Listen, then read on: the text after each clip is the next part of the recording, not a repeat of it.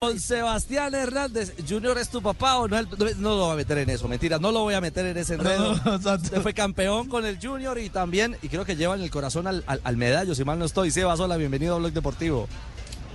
Hola, buenas tardes, un saludo muy especial para todos allá y a los, que nos están escuchando.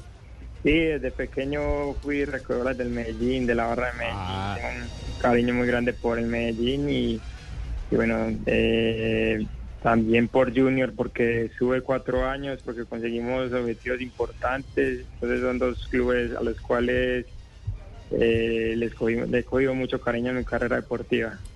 Sebas, ¿de, ¿de cuál barra? ¿De la putería roja o de la resistencia? No, no, porque es que aquí hubo una barra. Sí, sí, sí, es cierto, así se llamaba. Yo comencé, yo comencé en la putería roja cuando estaba ah. el escándalo verde sí. ahí en Oriental y bueno, después nos pasamos ahí a Norte con la Resistencia y creo que fueron tres años eh, yendo a la barra, después fui recogió las dos, tres años también del Medellín y bueno, después en el 2011 logré el sueño de, poder jugar en el Medellín, que era el sueño que tenía desde pequeño. Pero Sebas, usted dijo algo que pasó muy por encima y creo que eh, tiene un gran valor, que hacía parte de la putería roja que se hacía al lado del escándalo verde. En esa época se convivía sin problema las barras en la misma tribuna. Sí, no, no pasaba nada. Eh, sí, había la fila de, policías que separaba las dos barras, pero eran clásicos muy bonitos. Ver ese mm. estadio verde y rojo, eso, era una locura. Y estar ahí en, la barra, creo que era impresionante. Después fue creciendo la barra y, y bueno, sí se separaron. Una se fue para sur y la otra se fue para norte, pero era muy lindo lo que se vivía y el entorno en, los clásicos sobre todo. Bueno, una fiesta nostálgica. ojalá, ojalá ah. regresáramos a eso. Claro. Ojalá otra vez. Pero sí quítale ese nombre a esa, a esa barra. No, ¿por qué? esa es idiosincrasia, papá. Con postería. claro. No diga groserías. Así se llama la ah, barra. Bueno, Y yo, yo creo que esa, esa es una campaña educativa que deben hacer los clubes desde los niños.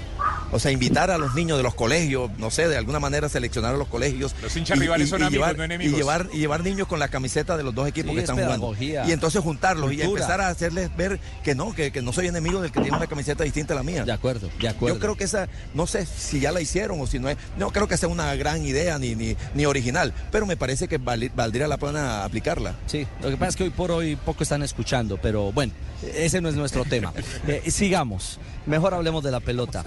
Sebas, eh, usted que era un hombre, que es un hombre, era no, es un hombre talentoso, de buen control, de pausa, de, idea, ¿cómo, ¿cómo visualiza el juego de esta noche? ¿Cómo está pensando esta final, este partido definitivo entre Medellín y Junior?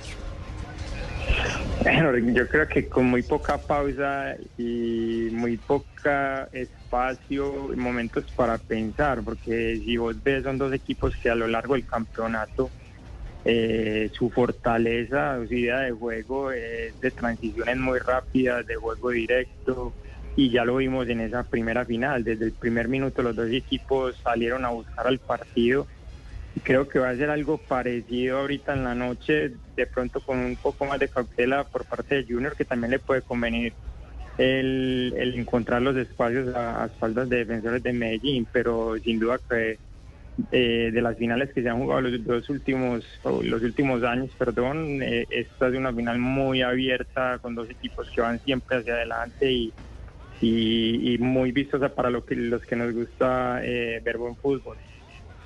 Sí, precisamente mi pregunta es sobre eso. Este, este, este Junior de Barranquilla y este poderoso de la montaña son muy, muy veloces en cancha. ¿Cuál es más fuerte físicamente para usted, Sebas, de los dos?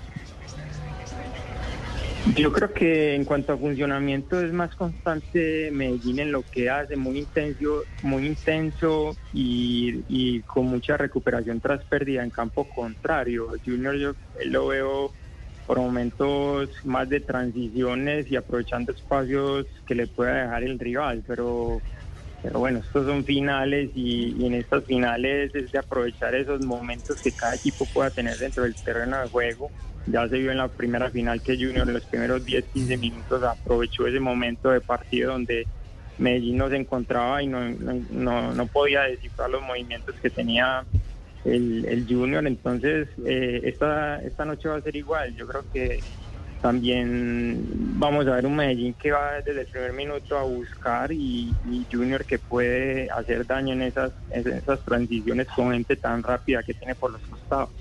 Sebas, en, un fútbol tan intenso como el que eh, estamos viendo en esta final, el 10 clásico como usted, como Ricaurte, como incluso Monsalve, que es un poquito más allá de un 10, eh, ¿sufre, le cuesta o qué tiene que hacer para encajar en esa dinámica?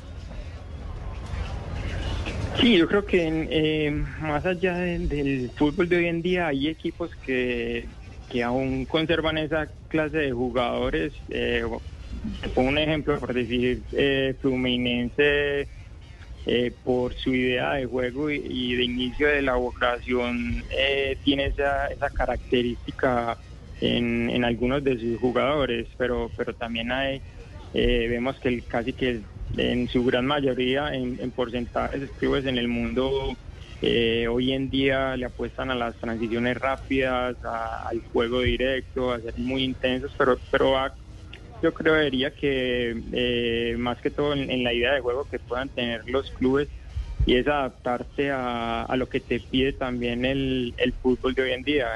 Vos como, como volante 10 sabes que tener, tenés que cumplir unas funciones, unas obligaciones y, y ya de ahí sacar provecho a, toda tu capacidad.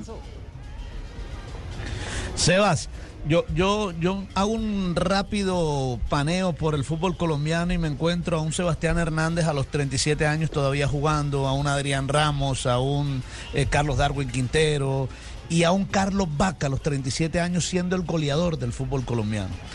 Eh, ¿Qué hay que hacer para llegar a esa edad y estar tan vigente? La verdad, o sea, ¿qué, pudo haber hecho Carlos Vaca para hoy, a los 37 años, haber metido 18 goles y ser el goleador del fútbol colombiano?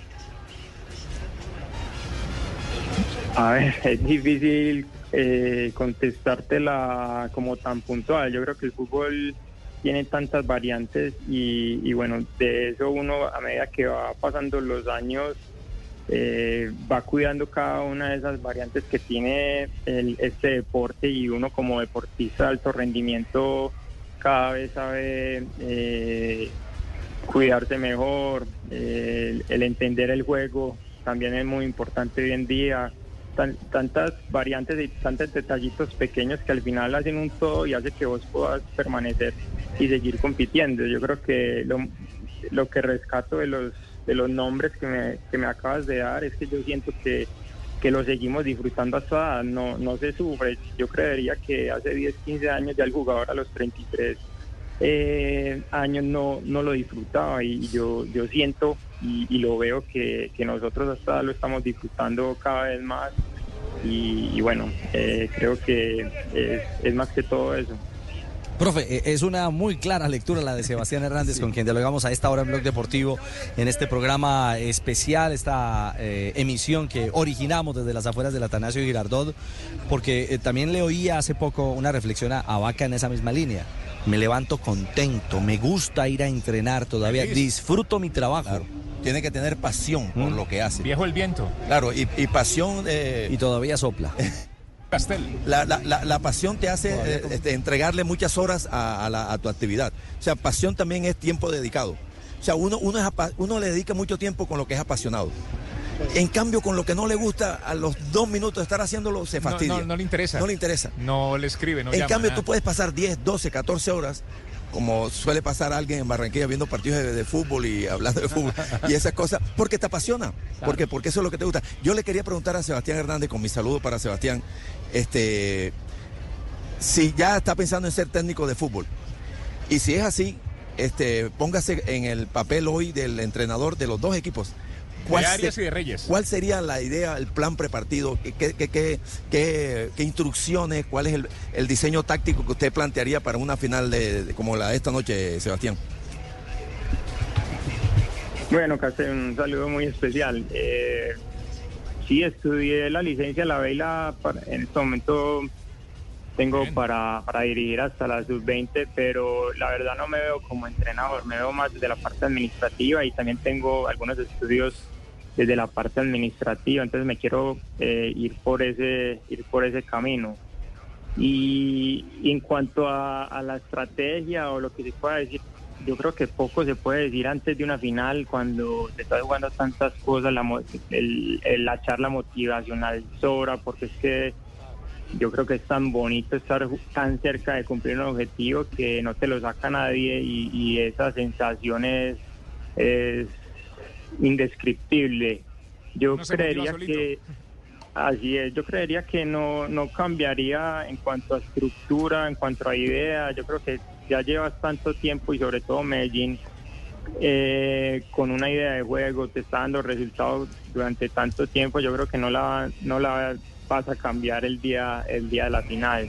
Yo creería que en cuanto a jugadores tampoco hay, creería que, hay muchos cambios eh, porque vienen con el ritmo de competencia, porque se conocen, ya tienen eh, pequeñas sociedades en el juego que hacen que el, que el equipo se vea mucho mejor. Entonces, yo creo que para, para una final es poco lo que se, se pueda cambiar eh, la motivación es, es interior de cada uno, el, el, estar tan cerca de cumplir un objetivo, que llevas tantos partidos, entrenamientos para llegar a ese momento, que son 90 minutos que, que te jugases el objetivo y, y bueno, sin duda que vamos a ver a los dos mejores equipos del semestre. Bueno, ahí está la realidad. La pasión, Ricard, que hace una sensación de repetición. Y yo veo los partidos 24 horas 7. Me vine, le traje las llaves, no le traje tampoco la plata, no se la dejé a mi hija, me está escribiendo. por ah. apasionado, ah. la dejé sin el desayuno de mañana, pero no, importa, porque la pasión es una sensación de acción. hombre, Sebas, un abrazo, gracias por las reflexiones. Eh, un hombre del fútbol, un hombre que ha jugado finales en Colombia, que sabe ser campeón en Colombia Colombia. Por último, ¿un favorito? Eh, junior. Ah, es un hombre de buen gusto, Sebastián. Cábala, lo dices cábala, cábala. Le, dio el mensaje a Juanjo. Sí, es argentino como Buscalia. Sí, me parece. Argentino, es alumno de Buscalia. Ay, hombre. Sebastián, un abrazo. Eh, que siga el fútbol eh, contagiándolo con esa alegría, con ese profesionalismo y que sigamos disfrutando de su talento por mucho tiempo más. Y cuando decida cambiar el rumbo, que también le siga aportando, eso es muy importante, que la gente del fútbol se quede en el fútbol, Sebas. Sí, así es, hay que devolverle todo eso que, nos ha dado el fútbol durante tantos años. Y bueno, me voy por Junior porque le estoy haciendo mucha fuerza a Carlitos Vaca y seguro va a tener una linda noche. Ahí está, un ahí está. especial y un saludo para todos. Gracias, gracias Sebastián.